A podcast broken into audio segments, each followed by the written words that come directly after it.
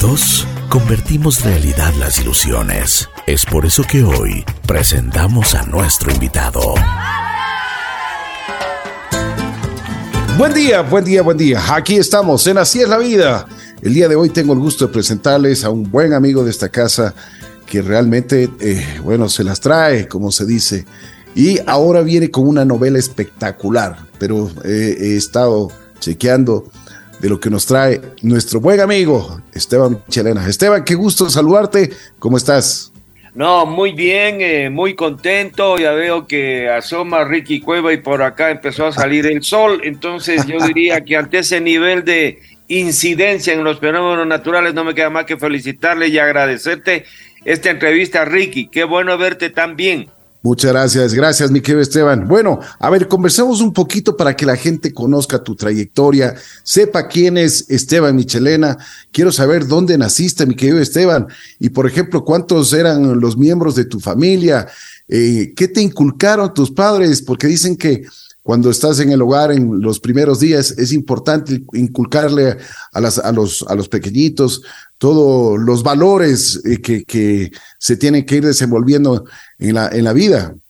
Eh, sí, Ricky, eh, yo nací en Quito, vivo, viví pues en el barrio Miraflores desde los ocho años, somos cinco hermanos, cuatro hombres, una mujer, mi padre Misael, un migrante que se vino jovencito, chiquito, él bien macho, bien, bien guapo, desde Atuntaki, eh, que trajo su familia de campesinos. Él mismo tiene fotos como pastor, verás, y eso nos hacía reír de chiquitos porque tenía un perro y, las ovejas, pues, o sea, un campesino del, del, siglo pasado no podía tener mayor, mayor eh, patrimonio que aquel que le permitiría su sobrevivencia diaria.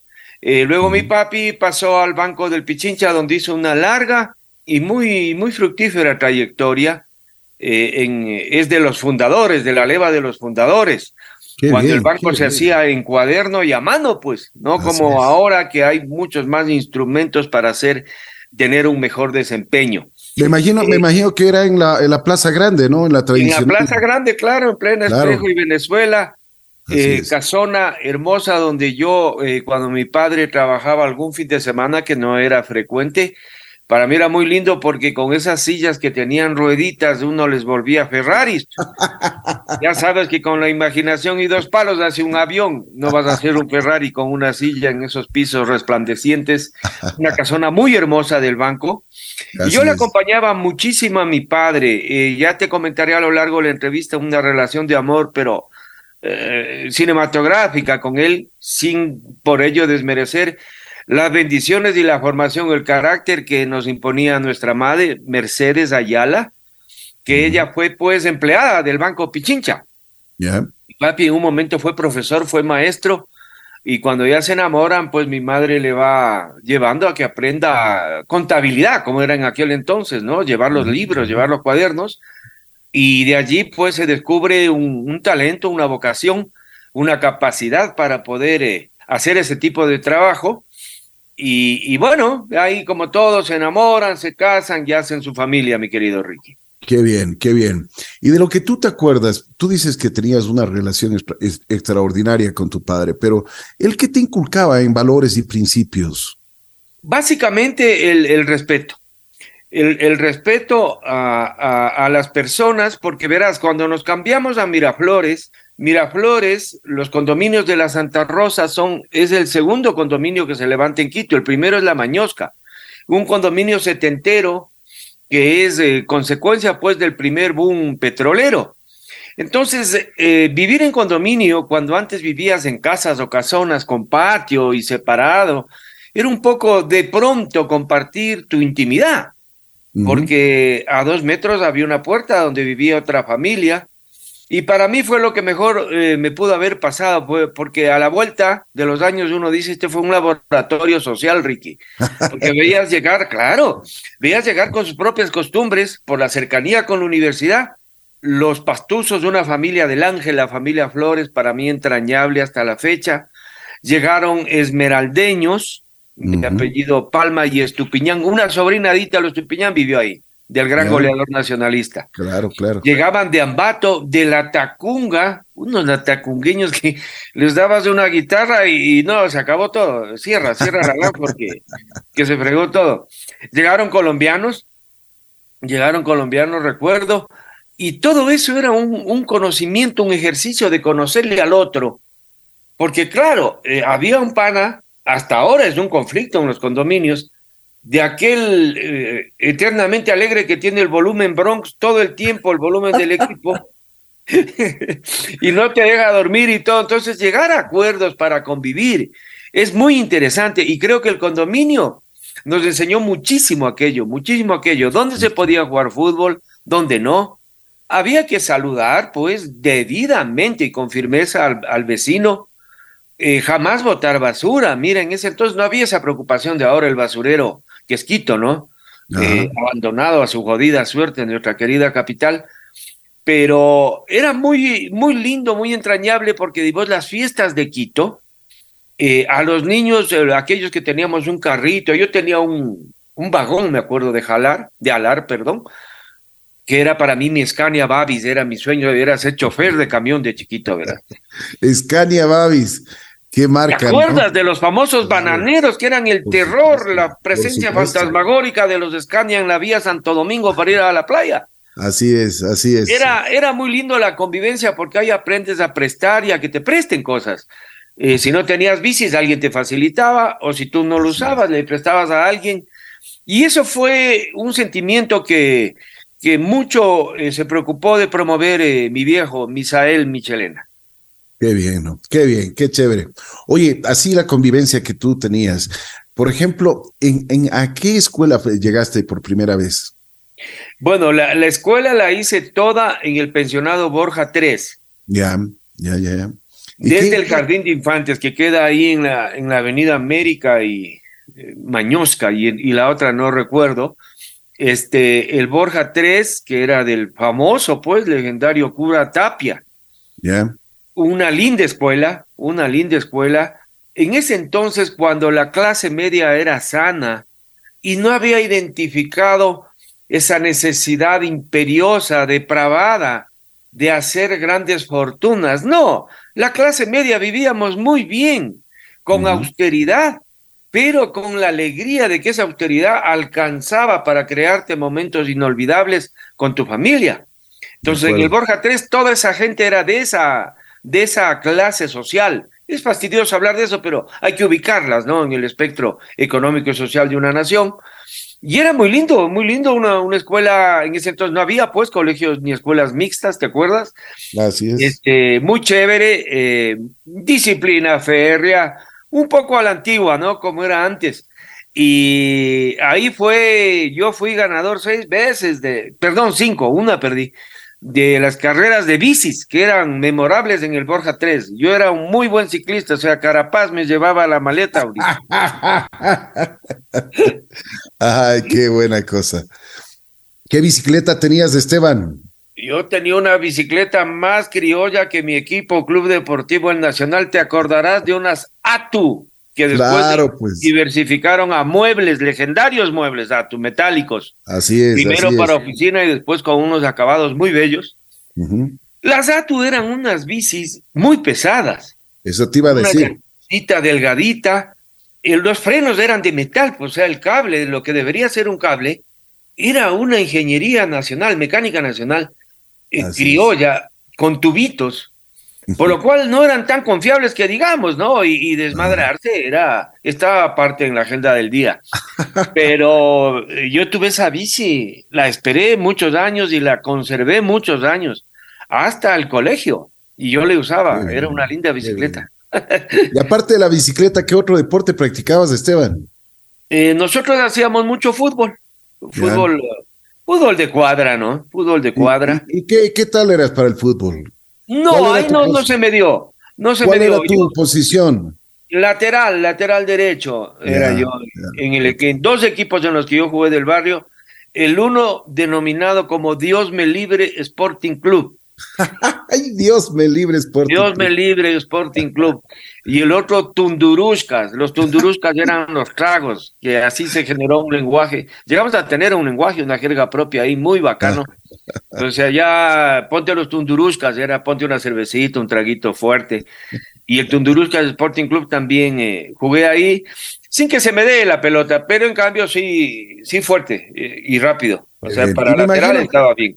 Me imagino que esa oportunidad tuviste para hacer buenas amistades también, ¿no es cierto?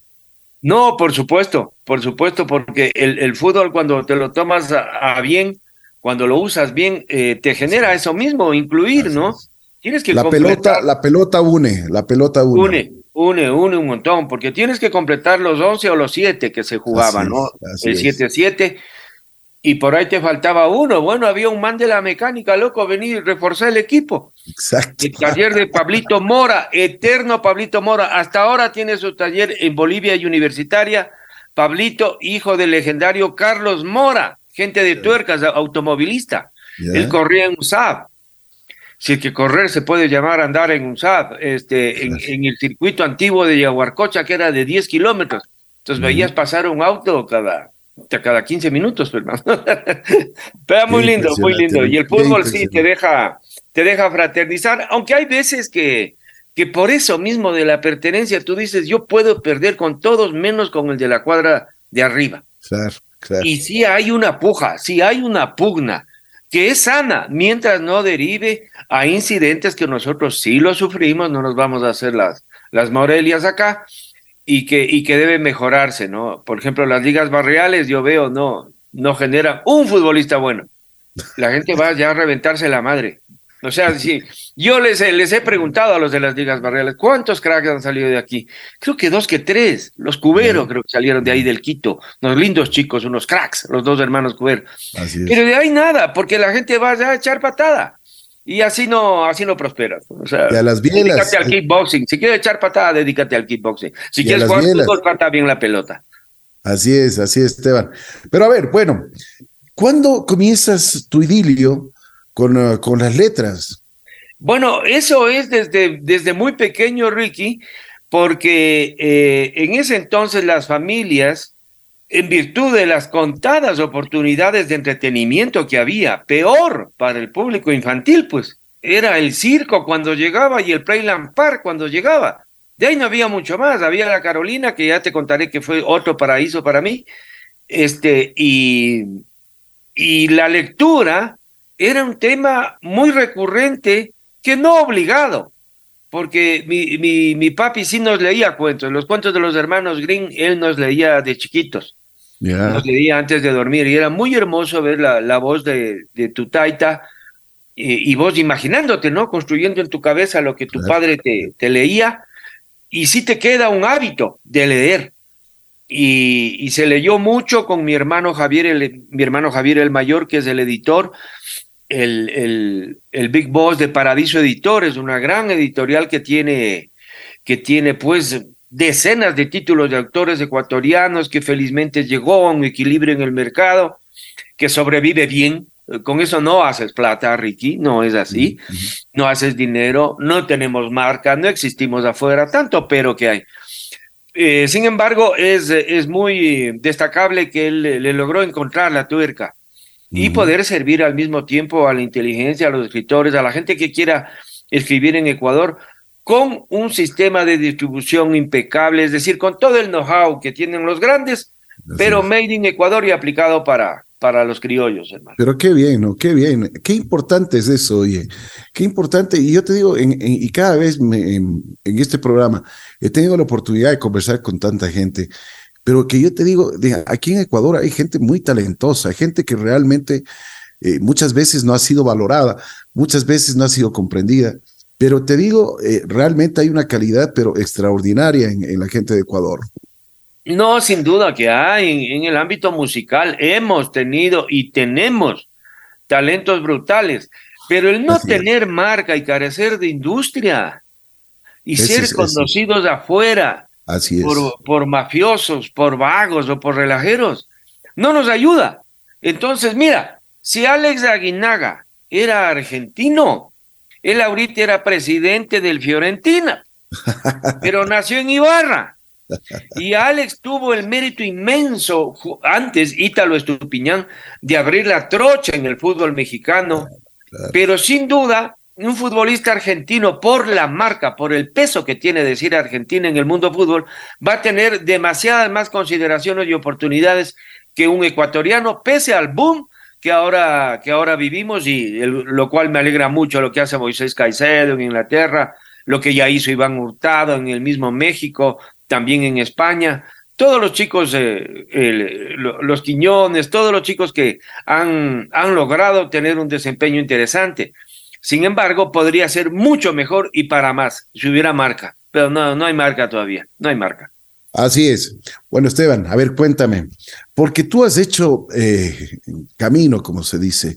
Eh, comenzaste escribiendo una, una, algo espectacular que, que, que, cambió mucho, ¿no? La, la, fisonomía aquí en Ecuador de este Atacame Stonic. Cuéntanos un poquito cómo fue, qué, qué pasó, qué es lo que estabas pensando.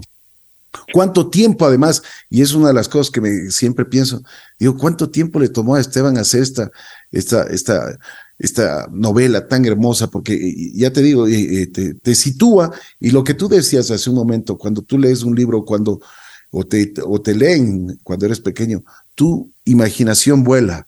Y eso es lo que tú has hecho con este Atacame Stonic. Bueno, Atacame Stonic yo le adoro, mi primera novela, como las otras de Ricky, vienen de un plan de muy largo aliento. La última, el pasado no perdona, que me dices que ya te has puesto a llorar, que ya no me quieres porque te hago sufrir con la novela. Este, ya, ya llegarás a los momentos en que te hago reír y recordar tu amor de infancia también. Ay, me haces llamar, venía a tomarte un vinito blanco. este Atacame Stonic eh, surge cuando ya se me empieza a agotar un poco el tema de la crónica. Esto es algo que debe poner mucha atención la academia. Eh, pero normalmente pasa despistada, normalmente pasa despistada. La crónica es lo que es el jazz a la música, es el estado superior de, un oficio, de un hacer, que tú empiezas con la noticia, como el músico empieza haciendo meloditas sencillas, ¿no? Acompañando sin desentonar, ya sufi. Pero ese mismo musiquito que en principio está con un organito, lo vas metiendo ahí, ya tiene ideas superiores que en algún momento se podrán poner en todo su esplendor. Y ese territorio es el jazz, y tú que eres un melómano y una persona de tanta cultura, lo tienes más claro que yo. Entonces, la crónica eh, que yo había hecho en Esmeraldas, que me llevó gracias a Fernando Carrión, un gran antropólogo quiteño que trabajaba en el interior, en la selva, en la selva, mi querido Ricky, eh, llegabas a, a Borbón, que en ese entonces se parecía, en ese entonces, sanito, sanito, se parecía a un barrio de Nueva Orleans cualquiera, hermano, porque por todo lado había música, había rumba, había alegría, y ahí había la fiesta de, de inocentes que se celebra, el rey de los inocentes, y todo era muy lindo porque la gente se disfrazaba. Era una locura, delirante. Entrando por Borbón, que es un puerto hermoso, hermoso, naturalmente hermoso, donde está el Cayapas de Santiago, más abajo, hay pequeños ríos de canalete que se llama, que son los que tú coges la canoita, que se seque el río a tal nivel que no te queda más que bajarte de la canoa, ponértela al hombro y llevarla hasta que haya, haya calado, ¿no? Eh, yo hice esas crónicas, estuve en la selva, viví el realismo mágico, no es que me lo contaron. Yo vi los negros esmeraldeños vivir en un nivel de convivencia y de armonía con su naturaleza absolutamente ejemplar muy colorida, muy bella. Imagínate, Ricky, que en las llanuras de esas selvas, porque de ahí sí cogías tres, cuatro horas adentro, ¿no? Eh, con buen motor, un 250 HP para correr en el río, y había jabalí, había manadas de zaino, como se le dice acá, el chancho zaino. Y yo casé, yo casé zaino, con un negro que me acuerdo, lamparosísimo, qué bestia, porque era un capo, no era un cazador, y eso te da un estatus en esa sociedad de cazadores y recolectores. Y él me dice, le voy a mostrar mis perros. Le digo, ya, pues a ver, enseñe. Yo dije, van a salir eh, chupacabras, dos, ¿no? Cuando salen unos perritos remendados, hermano, perezosos, así caminaban, como ya, ya va el jefe, no, ya va el jefe, Unos perritos chiquititos, pero el rol de ellos, claro, es corretear la, la, la manada, que suelen andar de a 15, de a 7, de a 20, y el más chiquito o el más viejo se termina quedando. A ese los perros le asedian, ¿no? Le agobian, le respiran. Ya, ya corre, ese negro corría, hermano, pero Ender Valencia es un lento al lado de ese negro que yo Volaba. Yo atrás ni en moto, hermano, ni en moto. Y ahí sí, pues él lo, lo faenaba. Luego lo salaban y lo hacían como jamón, como pernil. Entonces tenía en la chocita de él, en, el bohío, tenía los, las trozas de carne que él intercambiaba o comercializaba con los otros vecinos que le traían fruta, que le traían pescado, que le traían aceites, cosas así, y se instauraba una economía muy sana de trueque donde todo alcanzaba para todos. Más sea un pedacito, como se diría, pero había, había, las mesas eran muy decentes, verás. No había el hambre que hay ahora, no, eso no, no había hambre. Había austeridad, obviamente, y había una convivencia donde si vives en la selva, no vas a andar con un Armani, no. O sea, andas de chancleta, de shortcito y, de, camiseta de subaucas, pues Ricky, o sea, no, queda más. O del Esmeraldas Petrolero. Y era muy lindo, era muy hermoso ver cómo ellos, al vivir así, preservaban ese entorno, que luego empezó a ser depredado por la ambición de, las, de la industria maderera y últimamente por la minería ilegal. Les envenenaron los ríos, les, trajeron enfermedades que ellos no pueden controlar y se van, se van extinguiendo porque migran esmeraldas luego a Guayaquil y en un porcentaje bastante menor a Quito, a enriquecer los cinturones de miseria y a ponerse en manos del diablo, prácticamente. Así es, así es. Tienes mucha razón. Y esa es la realidad de nuestro país, ¿no? Eso es lo que tú cuentas y lo que tú dices es toda la realidad que se vive el día a día. Bueno, a ver, este de, de hablando de tu novela Atacame Stonic, porque quería toparte primero la base, ¿no es cierto? Sí, muchas gracias. Eh, después vino No More Tears. O sea, ¿qué, ¿qué, pasó con este Atacame Stonic? ¿Cómo, cómo, eh, ¿Qué te dijo la gente? ¿Cómo llegaste? ¿Qué, eh, porque fue una explosión literaria, una explosión que realmente le gustó a la gente. Fue muy acogida. ¿Cuáles fueron, por ejemplo, las, las, las reacciones que tuvieron algunos, algunos eh, actores de esta sociedad? Eh, bueno, Ricky, sí, yo te agradezco que, que me lo digas y puedo decirle a tu enorme audiencia que en efecto fue así. El Atacama Stonic llegó en un momento en que la economía ecuatoriana no tenía nada que ver con la de ahora. Este, había más posibilidades de adquirir entretenimiento. El entretenimiento no estaba aún saturado de las ofertas que hay ahora, ¿no? Vos tienes un Netflix nomás y ya tienes para ver mil años ahí. Tienes eh, la, cantidad de, de canales y, de, y, de, y de dispositivos para entretenerte. La novela funcionó mucho porque creo que ponía en escena, eh, como te acordarás, Ricky, es un fin de semana loco de carnaval, donde un quiteño eh, empresario disque de, de espectáculos termina enamorado perdidamente de una chica que se llama La Niña y que es todopoderosa, ¿no? La niña maneja canoas, eh, le, le, salva la vida, le salva un negocio. Y entiendo que eso le ocurre a mucho quiteño cuando va a la playa en, búsqueda de, de, vive la vida loca, viven la vida loca, ¿me entiendes? Y te puede pasar que, que hay equívocos, por ejemplo, en el episodio final le roban el maletín a un señor que ha sido narco, y, se meten en un problema del carajo porque les toca robarle el Mustang y huyen y, creo que funcionó mucho. Y hubo un salto cualitativo en el hacer literario nuestro, en general, en todo el Ecuador, sin pretensión alguna lo puedo afirmar, porque un profesor en una universidad norteamericana le incluyó en sus cátedras y a mí me puso en la generación ya no de Macondo, del realismo mágico, sino de Mac Hondo.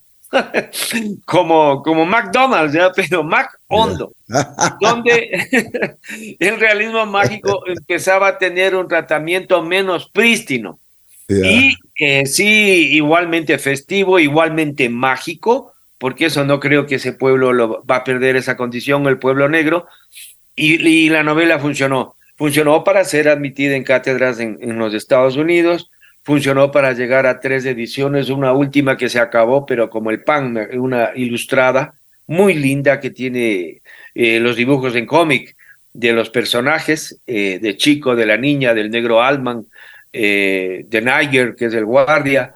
Y tuve esa suerte de que, de que funcionó muchísimo, sí, se vendieron muchas novelas y, y me abrí campo, o sea, fue, fue subir al ring y ganar por cada lo que es bueno porque te dejan subir al ring de nuevo después.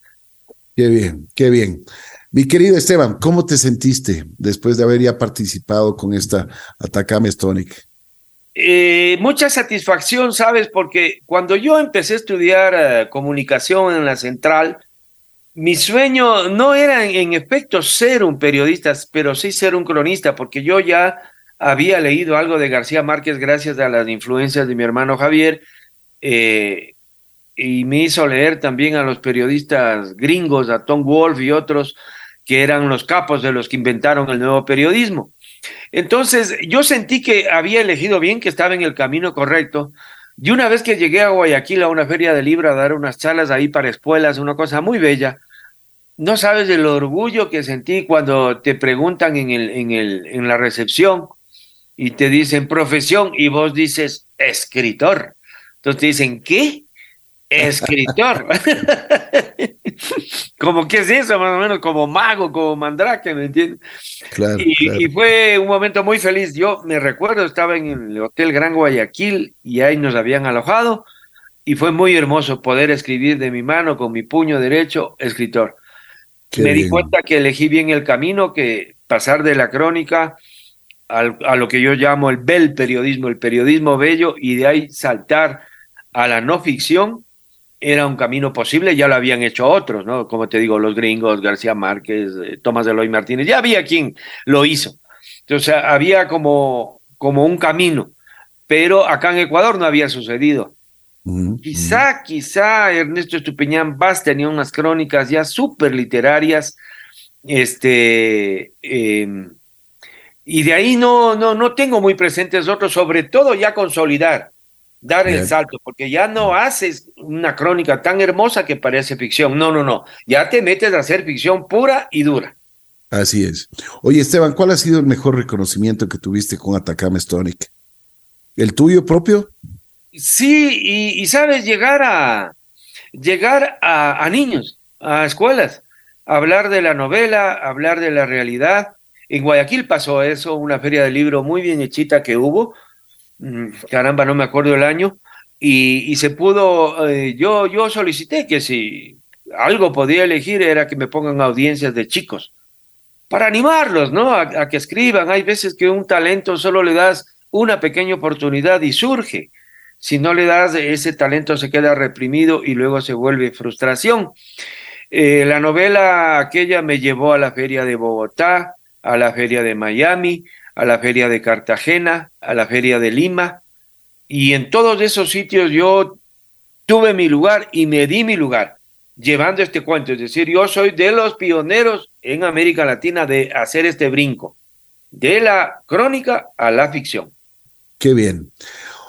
Bueno, el ser comunicador en, esta, en, este, en este Ecuador, ¿cómo te has sentido tú? Porque de comunicador, escritor, bueno, ahora eres un escritor reconocido, pero de comunicador, ¿qué es lo que, qué es lo que sientes? ¿Es, ¿Es fácil, es difícil? Eso es lo que el público también quisiera saber, ¿no? Porque muchas veces eh, tu sentir no puede ser compartido con otras personas y a veces eres muy criticado, a veces, a veces eres aceptado, pero tú has tenido una línea, una, una línea en la cual se ha respetado muchísimo tu criterio. ¿Es cierto o no? Yo creo que, que sí, Ricky. ¿Por qué? Porque se innovó, Ricky, se innovó. Eh, la Universidad Central que yo adoro fue un fracaso como universidad. Yo entré, me demoré cinco años en hacer la carrera porque hubo un paro que, se, que duró un año. Así nomás. Al año ya los de provincia ya no estaban, ya sus padres no tenían para reiniciar el esfuerzo. Em, lo único que se vio como género era noticia. Entonces con eso no te alcanza. Con eso paras la olla, digamos, pones la mesa. Pero la idea sería de que los periodistas salgan listos con su maletín de herramientas, como cualquier mecánico del SACAP, para saber usar cómo se usan todas las herramientas, no solo el playo, ¿no es cierto? Sino todas las herramientas del maletín. Y esas herramientas nunca nos dieron. Entonces, eh, yo soy muy crítico a pesar de que adoro mi U. A mí me tocó graduarme después en una privada porque me perdieron las notas. O sea, vive el Ecuador, pues, hermano. Y, y sentía que si yo esperaba de la U, o sea, si yo esperaba del Estado, de la promesa del Estado, olvídate, hasta ahorita estaría sentadito y bien peinado. Pero me dediqué yo mismo a cultivar, a leer, yo trabajaba en un principio, hace mucho tiempo, despachando repuestos en una mecánica de una embotelladora y muy poco se dañaban los camiones. Por lo tanto, yo me la pasaba leyendo, preparándome y apuntando al tema de, de lograr ser un, un escritor, saliendo a partir de la crónica. Y eso fue lo que yo con muchos eh, desaciertos en principio, pero busqué, busqué incesantemente. Tan es así que son 20 años de, de hacer el mismo ejercicio con la misma ilusión, Ricky. Mi querido Esteban, a ver, entremos en materia. No more tears. ¿Ah? No podía ser más sugestivo ese, ese, ese título. No más lágrimas, no se me ponga en modo Juan Gabriel o modo Morelia. No, no más lágrimas, no more tears es igual consecuencia de todo lo que yo había hecho antes en el mundo del periodismo. Yo me metí de cabeza en el mundo fútbol, pero a contar las historias de los protagonistas, de, aquí de, ese, ese negro que en entonces Nacional se los traía prácticamente del monte al cuartel y del cuartel a la cancha, un Carlos Omar Delgado, un José Villafuerte, el mismo Ítalo Estupiñán, a contar esas historias y, tenían mucho, mucho llegue, eh, porque es donde en un mercado saturado de pan vos vas con empanadas de verde, seguramente las empanaditas se venden, porque no llevas el mismo pan, ¿no es cierto? Entonces era, era interesante ver la recepción que iba teniendo eh, la, la obra periodística que se iba construyendo día a día y que empezó con una crónica muy linda que se llama Final de Barrio para un Sueño, que es cuando con Jacinto Bonilla, un amigo muy querido, colega muy respetado en el mundo del periodismo deportivo, me dio chance de hacer crónicas. Es decir, la crónica no la haces pues en media hora o en una tarde, sino que te toca hacer un seguimiento, siquiera le debes meter unos ocho días, bajito. Y yo me le pegué al negro mercado, eh, que iba a disputar el título mundial. Segundo mercado. Segundo mercado con el negro Carson, el negro gringo. Así es. Infelizmente, eh, a los 30 segundos de la pelea, Segundo no soportó el pánico escénico, la presión de una plaza de toros llena hasta la bandera, Ricky. Ajá, ajá. Sí me acuerdo. No soportó y le metió un cabezazo y eso se hace en una pelea de barrio, ¿no? Y se acabó el sueño. Se acabó el sueño, yo vi cómo, escribí pues cómo se lo llevaron preso, como ese negro enorme con una batita que él tenía roja y blanco, era la bata de él sus hijitas se le colgaban de las piernas para evitar que la policía se lo lleve preso. Y le metían en un patrullero Volkswagen. Mete, un negro de dos metros en un Volkswagen, se demoraban eternidades. Y él con su banda, con su, con su chompa, con su bata, perdón, de, de, de, de peleador de grande. Y se acabó el sueño. Y fue muy triste. Entonces eso fue chévere porque al tiempo que yo iba experimentando, buscando, experimentando, gané tres veces seguidas justamente con crónicas del Premio del Comercio, el Premio Nacional de Periodismo. Lo gané con tres historias vinculadas al mundo afro, es curioso. O bueno, no es tan curioso, yo me he metido mucho en ese mundo. La primera que es Animal de Graderío, que es la vivencia de nuestro primer mundial, de clasificar a nuestro primer mundial desde la General Sur que fue un territorio de mi infancia donde yo iba con mi papi y era recontra que feliz ahí en la General Sur. La otra es el no lugar de nuestros héroes que cuenta las condiciones de exclusión que sufren los chicos que si no es por la pelota, si no es porque Independiente del Valle los convoca, les convoca ahora, les convoca a la mafia, antes les convocaba la desesperación. Y la otra que es el MC de las tinieblas, que es de un pelado esmeraldeño que en una guerra de pandillas pierde sus ojos, se queda ciego y se hace rapero, se hace MC. Entonces, eh, se ganó tres veces seguidas lo que... campeón como el Nacional, hermano, te da mucha autoestima. Oye, oye. Mucha alegría. Oye, le tienes, le tienes bien puesta la camiseta del Nacho, ¿no? O sea, ahorita mismo sabes que no me le he puesto tiempo porque veo que ha sido manoseado como toda la institucionalididad ecuatoriana. Qué pena, qué pena así es. evaluada como toda la institucionalidad ecuatoriana, como la justicia. Ve, esa asamblea miserable que tenemos, esa asamblea miserable, o sea, todas las instituciones, este. Es verdad, es verdad, es verdad lo que tú dices. que somos culpables porque lo hemos permitido. Como Esta asamblea miserable, eh, totalmente asquerosa, se frotan las manos, están calculando qué hacer para mientras sacan beneficio propio, sostener el jodido esquema que nos ha vuelto parias. A los 18 millones de yamingos aquí ya no solo somos yamingos, somos parias. Y ellos se arreglen para sostener ese sistema, cuando lo que va a tocar en algún momento es bajarle la Lanford a la aldea y rediseñar todo, porque todo lo que, lo que ya se hizo, hemos visto a dónde nos llevó. a que salgas, Ricky, a cenar con tu esposa, con tu nieta, y de pronto en una balacera, por quitarte un celular y un reloj, termine tu vida. Así es. Y no pasa nada. Entonces, que somos cómplices porque los, se los hemos permitido. A estos que les encargamos el botín, salieron corriendo, siendo los sheriffs, hermano. Entonces, Nacional está en lo mismo, no he ido al estadio, espero ir ahora con Liga y con mis amigos liguistas, este, que se va a jugar el, Liga Nacional. Eh, tengo amigos liguistas de la U que son fanáticos de la liga. Bueno, ahí iré con mi divisa roja, que sí la conservo. No me la he puesto porque me ha dolido mucho lo que hicieron con el club, cómo lo devaluaron, lo volvieron nada. Ahorita Nacional, porque Dios una institución, una institución con tanto respeto, ¿no? tanta consideración. Yo te digo, eh, gracias a Dios tuve la oportunidad eh, de estar en la sub-12 de, del Nacional con un eh, Peludo Alcázar, con el Gato Maldonado, con ah, mira, con el Gato Maldonado trabajaste, ya. Claro, con Perdomo Beliscar.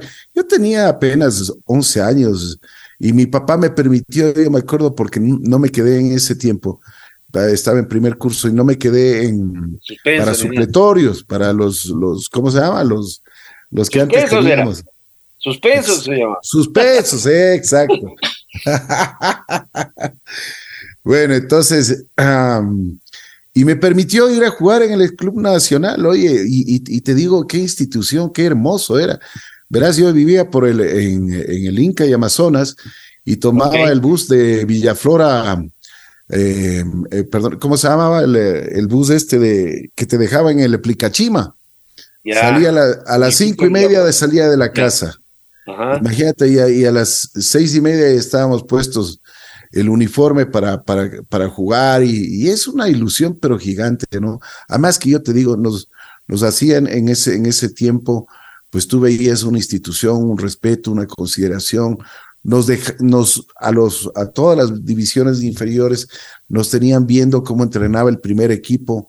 Oye, el primer equipo, ¿qué? qué el, Bacán Delgado, Vinicio Ron, el Flaco Pazmiño, Calito Ron. Has visto a los mejores, a los o eh, a los Cococho Escalante. Yo te digo, qué belleza. Oye, y, y cómo, pucha, esa gente, cómo, cómo trabajaban, cómo hacían las cosas. Oye, el Pepe Villafuerte, yo me acuerdo, Pepe en su mejor momento, oye. Claro. Pero, pero una, una cosa extraordinaria. Acuérdate que el Nacional era la base de la selección ecuatoriana, pues. Es que, mira, eso es lo que tú dices con tanta razón, Ricky. Era la institución. Cuando uno, no sé si esté ahora, pero alguna vez que yo escribí al respecto, en la carta fundacional, en la página web, del Nacional estaba su carta de fundación. Y ahí estaba que la misión del equipo y de las Fuerzas Armadas era crear oportunidades, más o menos, ¿no? De calidad para el desarrollo de deportistas en todo el país, especialmente de Esmeraldas. Sin decir, sin estar palabreando, ni golpeándose el pecho, ni latillándose, el Club Deportivo Nacional ya hizo inclusión porque les dio chance a estos panas, a Delgado, al Villafuerte, al Ítalo, a Wilson, a tantos cracks, que tuvieron condiciones propicias para su desarrollo, porque llegaban y, bueno, tú habrás conocido las instalaciones, no eran un lujo, pero eran muy decentes. Y la, la, decencia es lo básico, o sea, la limpieza, la pulcritud es lo básico en, en cualquier organización social. Y Nacional lo pudo hacer. Nacional lo pudo hacer de una manera extraordinaria, cumpliendo su misión, que tiene solo un símil en el mundo, el Athletic Bilbao del País Vasco, cuya filosofía nacional, nacional como Estado, como nación, los vascos es cuidar, enaltecer y, y engrandecer lo propio primero. El Athletic Bilbao no te acepta jugadores que no sean por lo menos de cuarta generación vascos. Qué bien, ¿no? Es, decir, eh, mira, ahí había una sintonía. En, algún momento se soñó hacer con un amigo el partido Atlético Bilbao Nacional. Dos equipos que mantienen esa filosofía de lo propio. Eh, bueno, se diluyó, pero hubiera sido muy lindo. El Atlético Bilbao es lo mismo y se sostiene. No es el equipo que gana la Liga Española, pero se sostiene en su convicción, en su promesa, en su juramento de, gestión, en su promesa, de, en su filosofía de Respeta sus principios, respeta sus principios. Que sí, ahora hay gente que dice pongamos extranjeros, yo no estoy de acuerdo. Ahí sí yo renunciaré a la, A la nacionalidad y, y, me haré hincha del Independiente del Valle, hermano, que es del equipo que sin mucha lámpara hace lo mismo, hermano. Hace lo mismo. Independiente del Valle tiene un trabajo encantador eh, yo he conocido, tú conoces las instalaciones, parecen de Europa, así hay que hacerlo, no porque los chicos vienen de la favela, les vas a meter en otras, tampoco, o sea, no es así, o dejarlos a, eh, en la calle y que se presenten a jugar, no, no, hay que criarlos. He conocido cómo funciona el colegio del club del Valle de Independiente. Asistí a la graduación de la primera promoción de ellos y hay que ver, todos son chiquitos, ¿no? 17, 16, 19 años, el más viejo, pero ya tienen su titulito de bachiller, pues, lo que es un plan B. Así es. Porque de 500 que se meten, 5 llegan, o sea, como todo en la vida. Entonces, ¿qué te haces cuando has entregado tu vida al sueño de ser futbolista y ya sales con veintipico? Se te pasó el tren. Pero si eres bachiller, podrás entrar a un instituto. Si tienes más y la posibilidad, podrás hacer una universidad y tener un plan B. Porque de lo contrario, el negro en Ecuador, el futbolista son hombres sin plan B. Si no les sale el fútbol, chao. ¿Qué se hacen? Porque te toma tiempo, ¿no? Desde Además de que yo te digo una cosa. Hasta que tienes veinte y pico, entregándolo todo 24-7. Así es. Y yo te digo una cosa, y, tú eh, decías y hablabas sobre el Independiente del Valle, es una, una educación integral, ¿no? Porque no es solo que les hacen deportistas, que son muy buenos futbolistas, sino también les, les forman como personas y les dan mucha educación.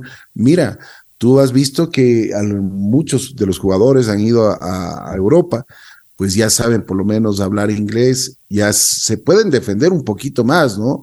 Y en muchísimas circunstancias.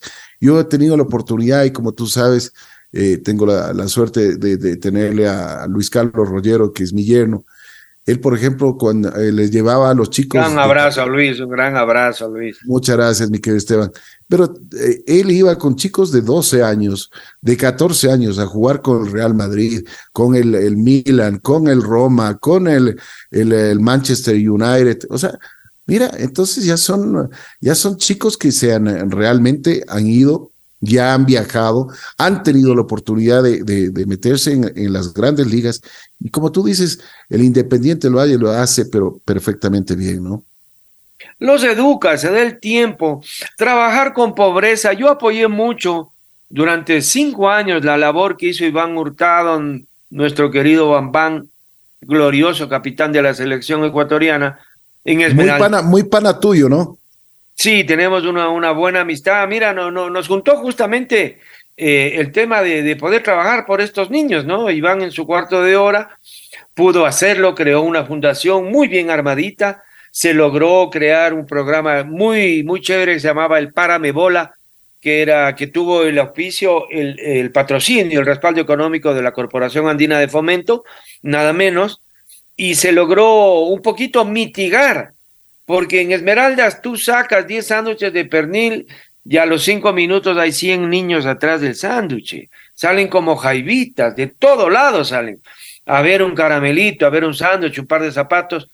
Y claro, es, es eh, trabajar con pobreza es durísimo. Encontrar el know-how empresarial para que ese trabajo con la pobreza, en el que inviertes durante mucho tiempo, porque como decíamos antes, se meten 100, pegan 2, 3, el resto es inversión, pues. Es como cualquier cosa. Ah, quieres tener una linda chacra, tienes que ponerle agua, tienes que ponerle luz, tienes que ponerle un técnico, tienes que cuidarle, tienes que limpiarle. No es que siembras y ya tienes las, la, la, cosecha al otro día. Independiente del Valle da muchas lecciones de cómo es y se construyen las vidas fructíferas, no te digo prósperas, fructíferas, realización humana para estos chicos. Entonces, este, eso ha sido muy, muy interesante y, y es, es digno de admiración. Es una lección al país lo que da este club con estos chicos. Así es, mi querido Esteban. Así es. Pero bueno, vamos avanzando. Esto de no, no, More Tears fue una experiencia, me imagino que muy gratificante también para ti. Eh, sí, la, novela anduvo muy bien. Eh, prácticamente se agotó la, la, única edición que pudimos sacar porque a la novela le cayó la pandemia.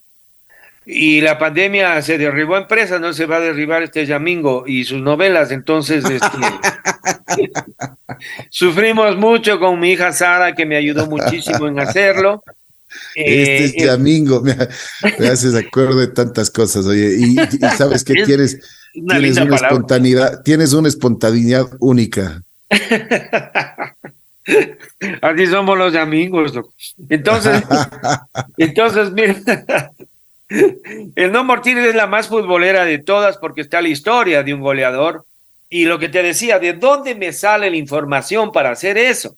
Claro, de lo que yo trabajé con Zapatón Klinger, con Carlos Omar Delgado, con Pepe Villafuerte, con Wilson Nieves, con Andresito Nazareno, este, con Iván Hurtado. La creminata y conoces las historias de ellos y claro, se te va quedando un remanente, un conchito en el cerebro que dices algún rato usaré, algún rato usaré en la memoria, mejor dicho, perdón, eh, usemos la palabra en la memoria. Y está la historia de ese goleador que luego se lesiona. Ahora, hace pocos días, vimos la lesión de un chico de Melec que tiene ocho meses, este, fractura de tibia y peroné. Él ya no vuelve, te juro.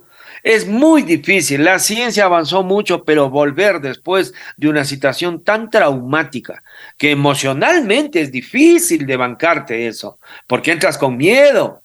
Eh, cuando vuelves ya no están los compañeros con los cuales fuiste titular, ya no está el entrenador. Y el fútbol es el único oficio donde expones tus herramientas de trabajo prácticamente todos los días.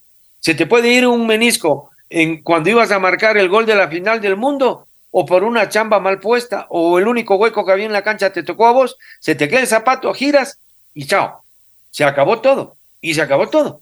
A pesar de que ahora, por ejemplo, al chico de Melec dicen que hay ocho meses de para. Menisco es un tema muy complicado. Yo tuve un lío dolorosísimo, un dolor enorme tratando eso eh, eh, con una persona y no, casi llegó a las células madre y no, no, ya después no se pega. Y no vuelves, ¿no? No vuelves, o sea. Si vuelves, vuelves al 40%, porque tienes miedo y es obvio.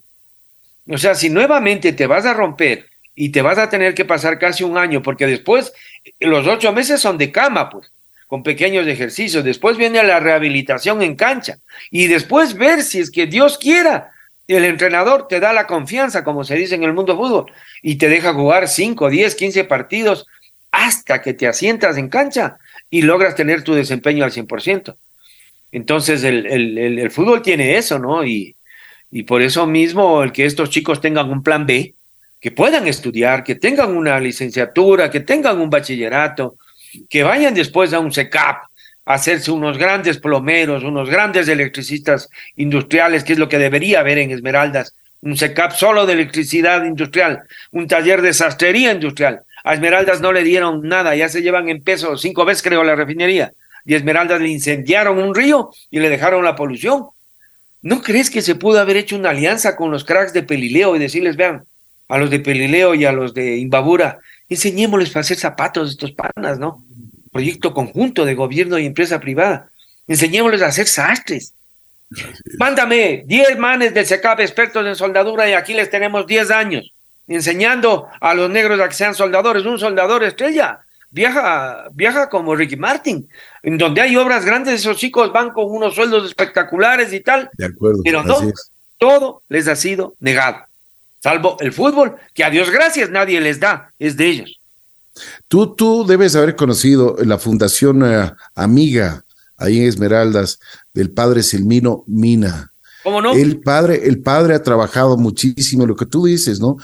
Él sacó a mucha gente de la prostitución, a muchas chicas, y les metió a talleres de, de, ¿cómo se llama?, de costura, les metió a, unos talleres impresionantes que eh, les ha dado la oportunidad de crecer.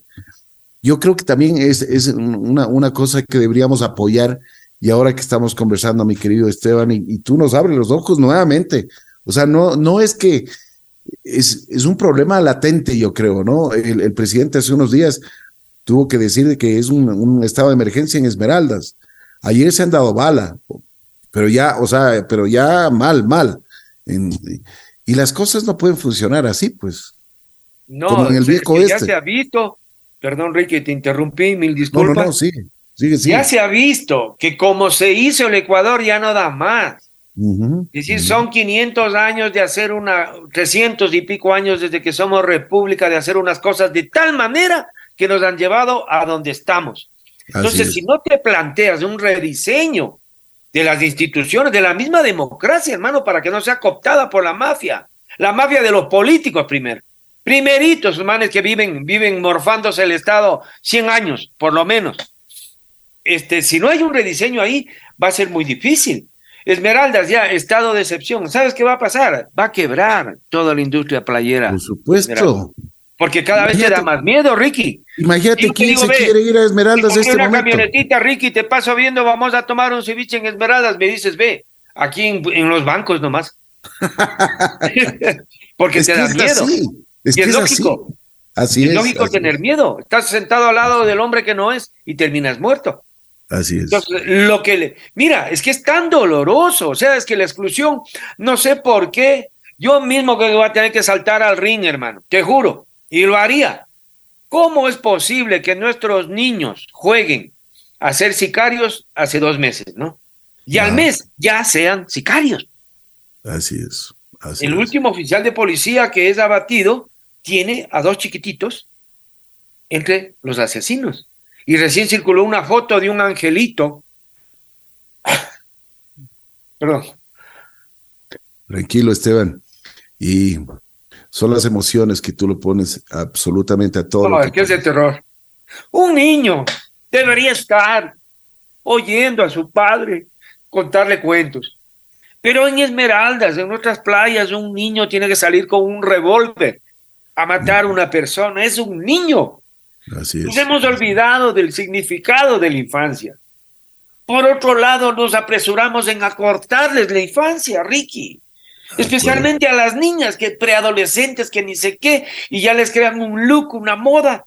Deja que sean niños hasta que les dé la gana, que quizás es lo único que se van a llevar de esta vida, su infancia, su recuerdo.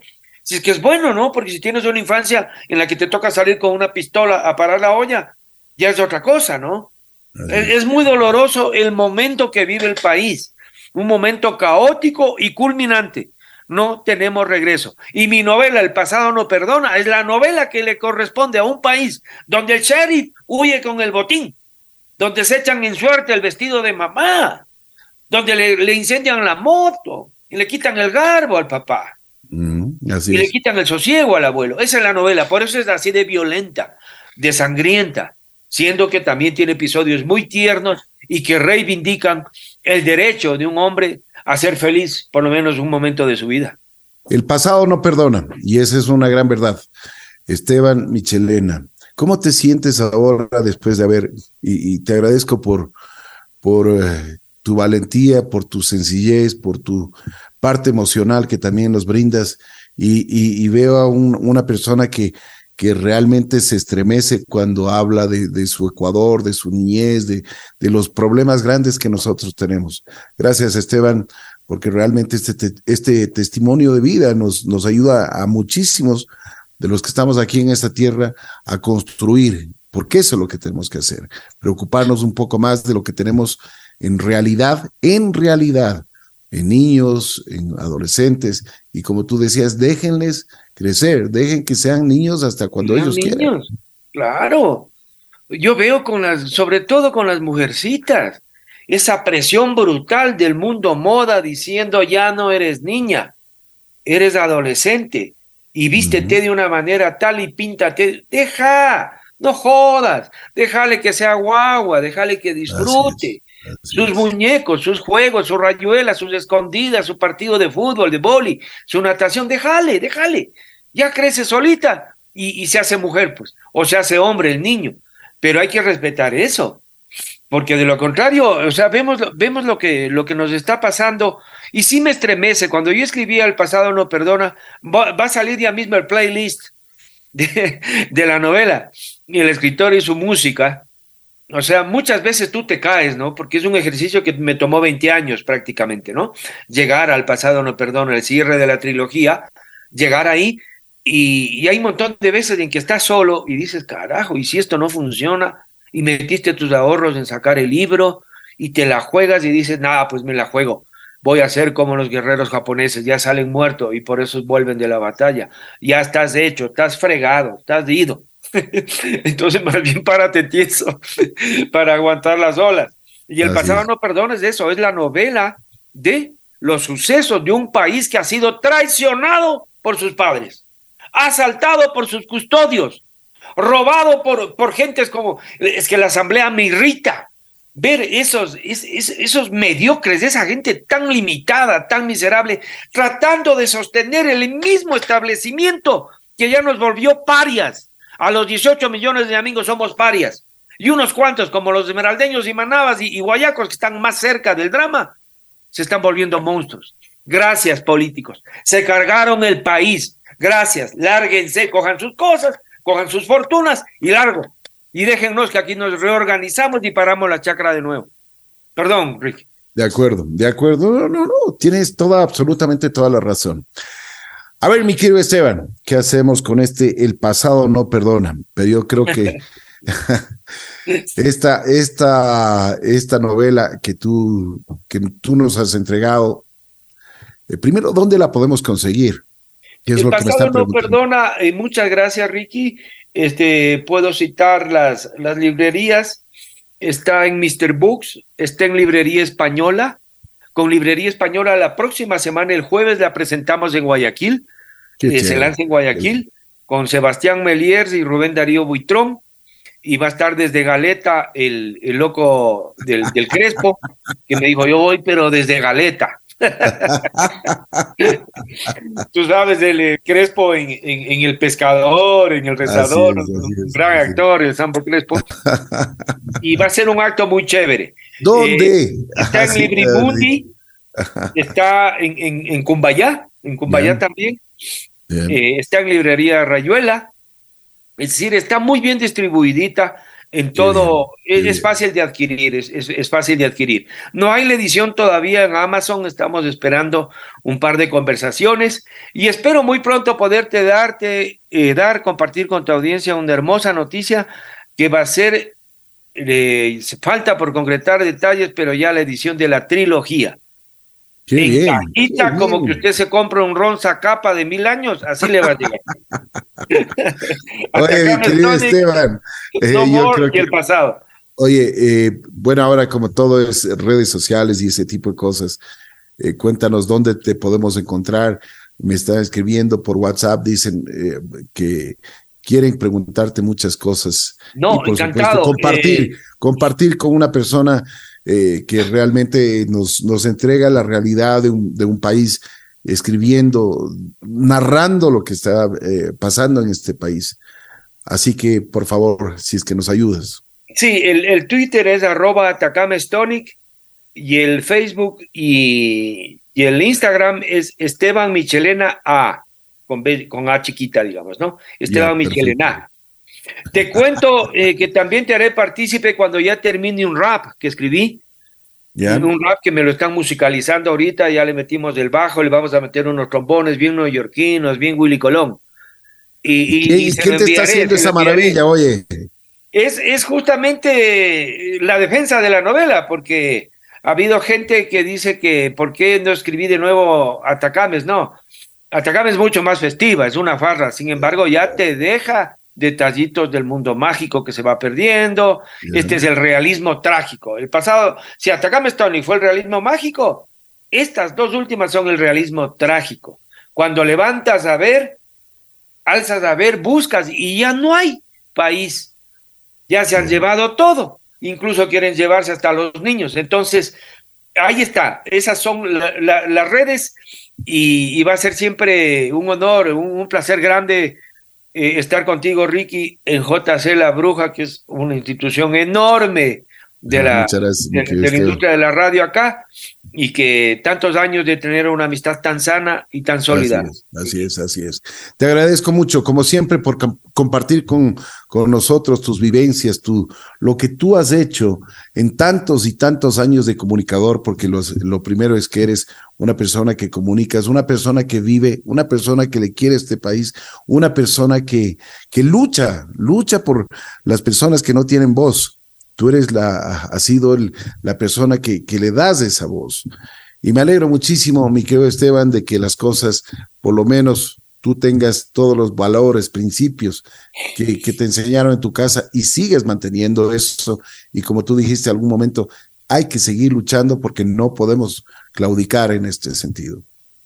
No, no, no, Ricky, suscribo tus palabras. No se puede, ya lo hicimos y mira cómo, cómo quedamos. Los que les encargamos la masión se la llevaron en peso. Entonces va a llegar un rato a elegir, eh, sí, primero la diplomacia, la política, pero va a llegar un rato en que toque no hacerle fieros a la guerra. No podemos permitir más que el país de tus nietos, Ricky Cueva, audiencia querida, nuestros pequeños nietos, nuestros hijos jovencitos, ahora mismo sin empleo, botados en la calle vendiendo sándwiches, no vamos a permitir que nos sigan haciendo lo mismo. Y si toca dar guerra, va a tocar guerra. Somos mestizos, Ricky. Y si alguien tiene derecho, como los hermanos indígenas, a reivindicar su condición de indígenas y de ancestrales, yo, Esteban Michelena, tú, Ricky Cueva, aquel Pedro López, tiene el derecho a decir que somos 500 años mestizos y que igual nos han dado amarreado y asaltado. Así que si es de vernos en el campo, nos veremos, Ricky. Así es. Perdón. Esteban, te mando un abrazo muy especial. Te agradezco nuevamente, muy gentil. Siempre las puertas abiertas aquí en La Bruja. Esteban, gracias. A ti, Ricky. Un abrazo fraterno a toda tu audiencia. Un caso. Gracias, cuídate. Gracias, chao, chao.